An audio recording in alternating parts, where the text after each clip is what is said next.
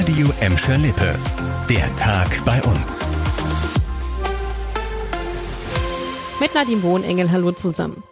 Die Mitarbeiter des Heiz- und Sanitärunternehmens Lakenbrink in Bottrop haben das, wovon viele Arbeitnehmer träumen. Eine Vier-Tage-Woche. Unterm Strich gibt es in Gladbeck, Bottrop und Gelsenkirchen eher wenige Betriebe, die eine kurze Woche anbieten. Dabei wird gar nicht zwangsläufig weniger gearbeitet. Bei der Vier-Tage-Woche haben die Mitarbeiter unter der Woche zwar einen zusätzlichen freien Tag, müssen dafür aber an den anderen vier Tagen länger arbeiten, um das gleiche Geld zu bekommen.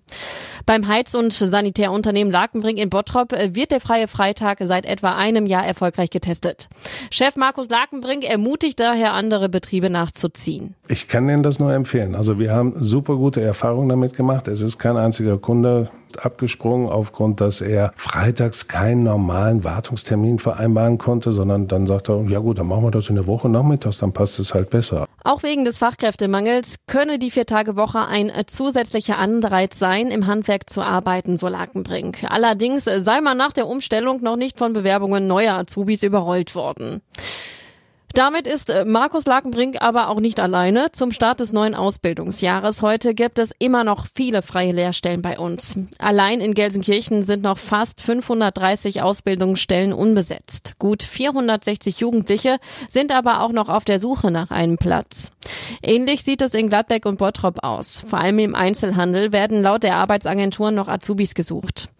Ein Ausbildungsbeginn sei auch in den kommenden Monaten noch möglich, heißt es. Wer sich über Arbeit und Ausbildungsstelle erstmal noch keine Gedanken machen muss, weil er noch zur Schule geht, kann sich aber über mehr Möglichkeiten mit dem Schokoticket freuen. Viele Schüler in Gladbeck, Bottrop und Gelsenkirchen können mit diesem Ticket ab heute in ganz Deutschland Bus und Bahn fahren. Zum Stichtag 1. August wird das bisherige Schülerticket auf das Deutschlandticket umgestellt. Wer bisher schon ein Schokoticket hatte, hat das neue Ticket automatisch zugeschickt bekommen.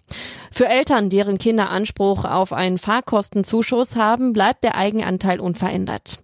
Selbstzahler müssen für das Deutschlandticket für Schüler einheitlich 29 Euro bezahlen. Die Mehrkosten übernehmen jeweils die Städte.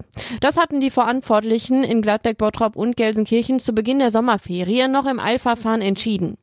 Einzige Ausnahme ist die Freie Waldorfschule in Gladbeck, die nicht unter städtischer Trägerschaft ist. Dort bleibt es beim Schokoticket. Und auch Autofahrer im Bottrop-Bartenbrock haben Grund zur Freude. Die Reparaturarbeiten an der maroden Bahnbrücke gehen offenbar schneller voran als zunächst gedacht. Das heißt, die Sperrung an der Prosperstraße kann voraussichtlich schon Mitte August aufgehoben werden. Zunächst war von Anfang September die Rede. Für Fußgänger und Radfahrer wird die Sperrung jeweils schon am Wochenende und unter der Woche nach circa 18 Uhr aufgehoben. Also immer dann, wenn nicht an der Brücke gearbeitet wird.